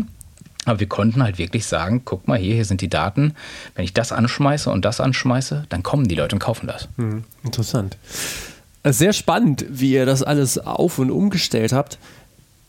Ähm, ihr hattet ja auch schon so ein bisschen berichtet, wohin ihr euch noch in Zukunft entwickeln wollt, was ihr noch für weitere Pläne habt.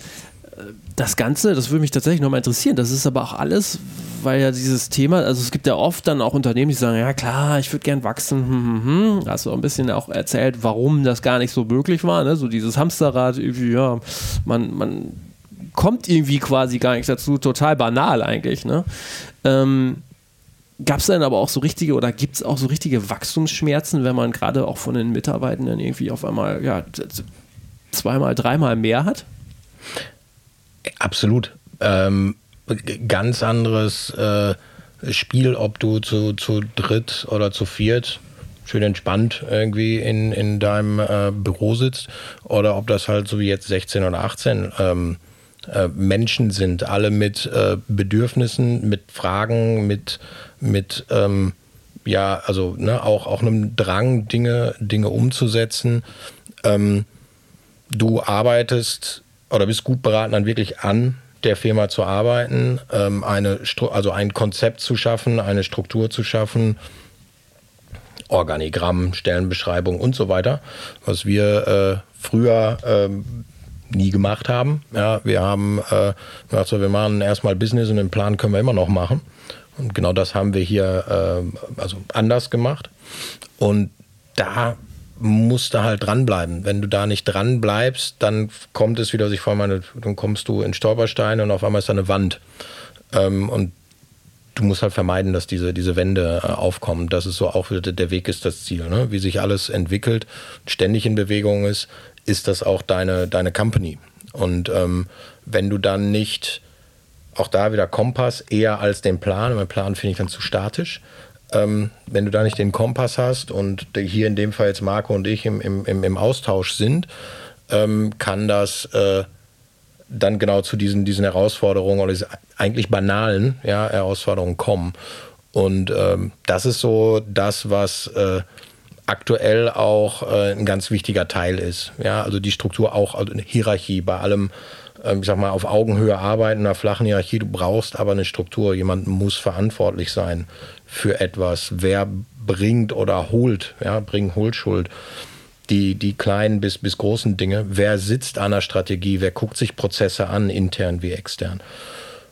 Und äh, ja, dann stellst du fest, dass du doch nochmal die eine oder andere Position besetzen solltest. Aktuell war es jetzt, jetzt Content Creation, wo wir selig sind, ähm, dass wir jetzt so, so haben. Drei Leute auch, ähm, die direkt jetzt aktuell.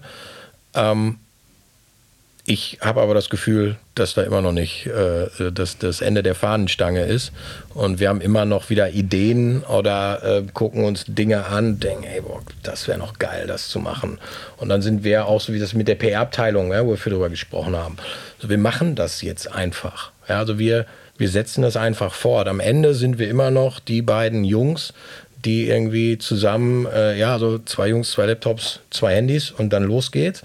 Und das versuchen wir aber immer noch mal weiter zu treiben jetzt. Ja? Was würdet ihr denn Le Leuten empfehlen, die jetzt sagen, so gut, Corona haben wir jetzt so wie ihr quasi nicht genutzt. Ne? Wir haben irgendwie, warum auch immer, es nicht gemacht. Und es geht wieder los. Ne? Man ist wieder in diesem Hamsterrad drin, man arbeitet, man ölt irgendwie rum, es läuft auch gar nicht schlecht. Äh, und irgendwie denkt ja jeder dann oft so, ach Mensch, mehr Leute, irgendwie das nochmal. Was würdet ihr denen, denen empfehlen, wenn die sagen, ja, dann, dann mach's doch mal, ist ein bisschen einfach. Also was wären so die ein, zwei Schritte, wo du sagst, ja, das wäre jetzt so aus unserer Erfahrung rückblickend, das sollte man dann tun, wenn man noch in diesem ja, Hamsterrad drin ist. Also es ist, glaube ich, schwer zu sagen, weil ähm, bei uns war es ja wirklich, also war es ja wirklich so, wir waren ja gezwungen. Also ja. Wir waren ja, es war ja resettet, es war ja alles auf Null gestellt. Deswegen konnten wir das halt auch machen, uns diese Freiheit herausnehmen, das zu tun. Natürlich bist du dann jetzt in der Position, wenn du das, diese Zeit halt einfach nicht hast, dass du halt in diesem Hamsterrad halt einfach drin steckst. Aber trotzdem glaube ich, bin da ganz fest von überzeugt, dass du dich wirklich, du musst dir diese Zeit nehmen. Du musst dir ja. Freiräume schaffen, du musst halt an deiner, deiner eigenen persönlichen Effizienz in dem Sinne dann arbeiten. Du musst halt gucken, okay, wann mache ich was? Dieses typische 80, 20, diese, diese 20 Prozent, die 80 ausmachen, herausfinden, daran arbeiten und dann Zeit gut machen und diese Zeit halt wirklich da rein ganz intensiv stecken. Und dann, was du dann machen musst, das ist auch was uns aufgefallen ist, du musst an der Basis anfangen. Du musst nicht einfach so, ey, komm, jetzt machen wir hier, wir, wir machen, jetzt reden wir mit dem, dem könnte ich das jetzt anbieten. Da waren wir am Anfang auch mal gedanklich, aber wir haben immer so die Bremse gezogen und wir sind eigentlich auch von unserer Art her nicht so diejenigen, die sagen, so jetzt warten wir noch mal, sondern wir rennen eigentlich auch, dadurch, dass wir es halt früher immer gemacht haben, wir rennen eigentlich auch immer sofort los. Aber wir haben halt auch gelernt, nein, wir bereiten die Dinge jetzt richtig vor, wir planen die Dinge jetzt richtig, wir setzen uns aktuell, äh, wir setzen uns halt, wir setzen uns halt Zeiten, da gibt es halt einen Sprint, da werden halt bestimmte Dinge erarbeitet und danach können die auch erst raus. Wir fangen nicht an, davor schon darüber zu reden. So, dass wir halt einfach, wir, wir, äh, es gibt ja nichts Schlimmeres als loszurennen. Du redest dann auch mit, mit Künstler, als bestes Beispiel, du redest dann mit einem Künstler und dann sagt der Künstler, ja, okay, dann, dann lass doch mal machen. Finde ich super interessant, was ihr da macht, aber wie können wir das denn machen? Okay, ja gut, was du sagst, preislich, das, das ist auch super. Ähm, aber wie legen wir denn jetzt los? Aber du weißt noch gar nicht, wie du loslegen sollst. So, und das war auch unser Learning, wo wir gesagt haben, nein, wir denken die Dinge erst zu, an, zu Ende und dann wirklich den Kreislauf auch schließen zu können. Mhm. Wirklich halt final auch daran arbeiten zu können oder das halt zu finalisieren. So, das, das Thema und nicht nur drüber zu reden. Und das war es dann halt auch wirklich, sich dieses, und da kamen wir halt, um ehrlich zu sein, auch gar nicht her. Wir haben halt angefangen, Prozessabläufe zu schreiben für die kleinsten und banalsten Sachen. Es gibt das halt mittlerweile bei uns für alles. An, an, das nächste nach den Prozessabläufen ist jetzt Automatisierung und sowas. Ich meine, gut, wir machen das jetzt dabei, wir können das aber auch theoretisch machen, weil wir jetzt auch diese Mitarbeiteranzahl haben. Ne? Und ähm, aber die, die Prozesse und diese ganzen Klamotten halt einfach das aufzustellen oder halt einfach eine Buchhaltung ordentlich aufzustellen und so. Das ist halt einfach für dich selber zu verstehen, das, sind die, das ist die Basis, die du mhm. brauchst, mhm. um wachsen zu können. Weil du kannst nicht, du kannst schon wachsen und das dabei aufstellen, das geht auch. Und das ist auch, das haben wir auch zum Teil am Anfang gemacht, aber das ist ein sehr risikoreiches Ding, sondern du musst deine Strukturen, du musst dein, du musst deinen Kram im Griff haben, bevor du wächst. Ja. Davon bin ich ganz fest von überzeugt. Und deswegen, gut, jetzt habe ich weit ausgeholt, aber deswegen glaube ich, ist halt wirklich Zeit ist dieser Faktor. Mhm. Faktor ist halt wirklich Zeit, sich die Zeit nehmen, sich die Ruhe dafür zu nehmen und ähm, ja, die Freiräume zu schaffen, um das zu machen. Und dann viel denken, viel aufschreiben, viel lesen, viel, viel Weiterbildung, viel. Das war für uns ja auch komplett neu. Ganz viele Gebiete. Gerade in diesem ganzen Wachstum, dieses wirklich Unternehmer zu werden. Ja. So. Wahnsinn. Ich muss eine Sache natürlich noch fragen. Das klingt jetzt als eine, nach einer extrem guten Wachstumsgeschichte. Wie habt ihr das denn finanziert? Also ist das als Bootstrap quasi aus dem Unternehmen, das vorher ganz gut lief, also äh, aus dem Cashflow oder also wie macht man das? Weil im Grunde genommen auch da wieder stehen ja viele vor, sagen ja klar, Mitarbeiter wäre super. äh, wie machen wir das denn eigentlich? Ähm, ja. Die Antwort ist einfach ja. Krass. Also wir ja. haben ähm, zum einen äh, vorher gut gewirtschaftet, äh, hatten dann zum Glück, muss man sagen, in die Pandemie rein eben nicht wie aktuell 18 Mitarbeiter, sondern äh, ein und ähm, haben uns uns selber also runtergefahren in allem. Dadurch hatten wir diese Ruhe und äh, waren nicht gezwungen in äh, ob es äh, irgendwelche Testzentren oder irgendwelche Hygienethemen vorher einzusteigen.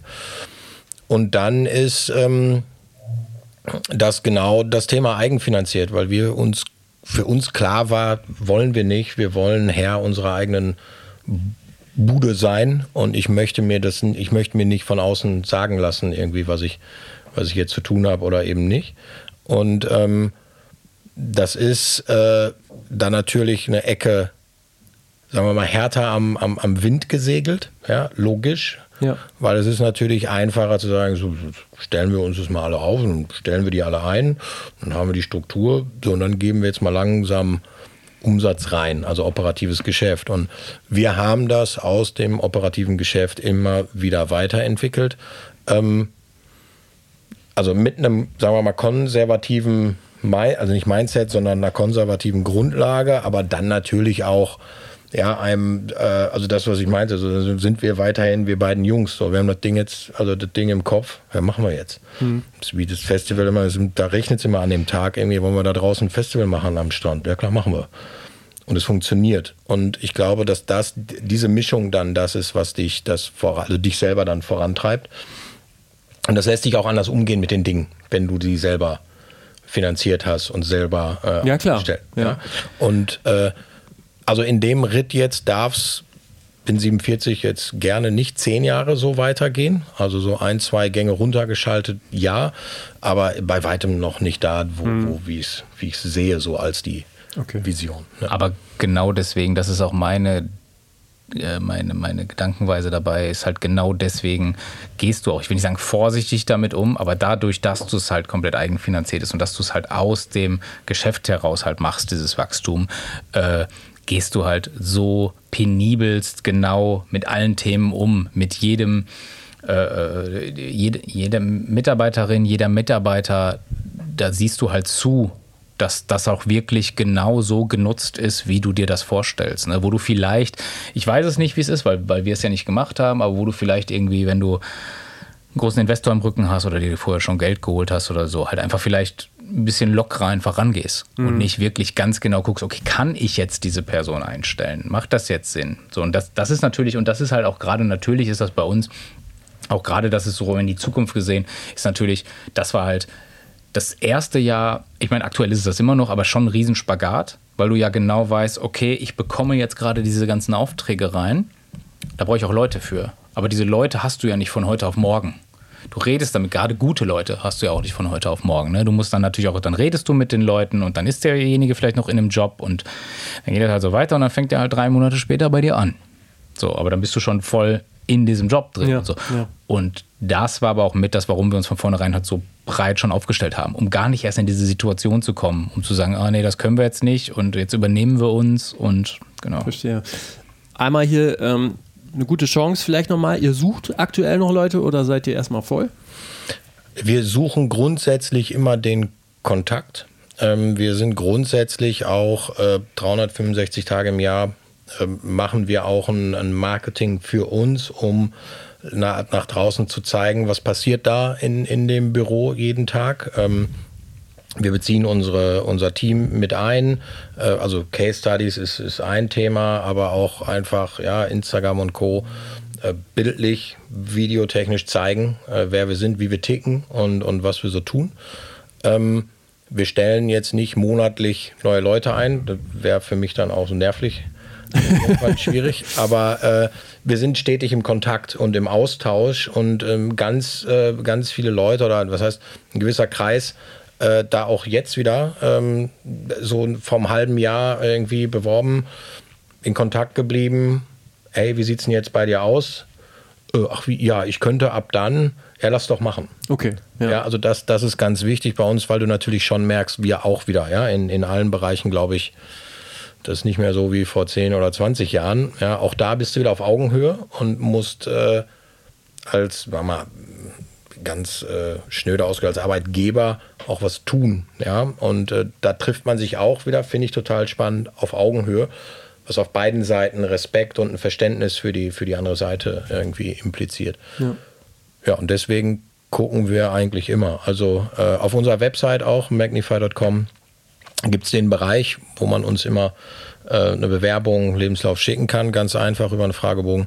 Und wir äh, reagieren immer. Und ähm, wenn es, ähm, also reagieren sowieso immer und eigentlich findet auch immer mindestens ein Gespräch oder ein Videocall statt. Okay.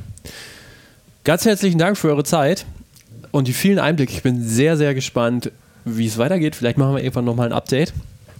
Ähm, genau. Und ich wünsche euch weiterhin alles Gute. Vielen Dank für den Besuch in Recklinghausen. Danke. Ja, schön, dass du hier warst. Ciao. Das war der Redfeed Podcast für diese Woche. Vielen Dank fürs Dranbleiben, fürs Durchhören. Ich bedanke mich wie immer gerne bei unserem Podcast-Partner Ticketmaster für die Unterstützung. In den nächsten Wochen geht es natürlich wie gewohnt weiter. Jede Woche ein neuer Podcast-Gast. Sonntags 9 Uhr. Und wenn ihr uns einen Gefallen tun möchtet und uns unterstützen möchtet, dann gebt nicht nur gerne Feedback, sondern hinterlasst auch wie immer gerne eine Bewertung oder empfehlt diesen Podcast einer Person weiter. Ich bedanke mich bei euch und wünsche euch noch ein paar schöne Tage. Bis nächste Woche. Macht's gut. Ciao.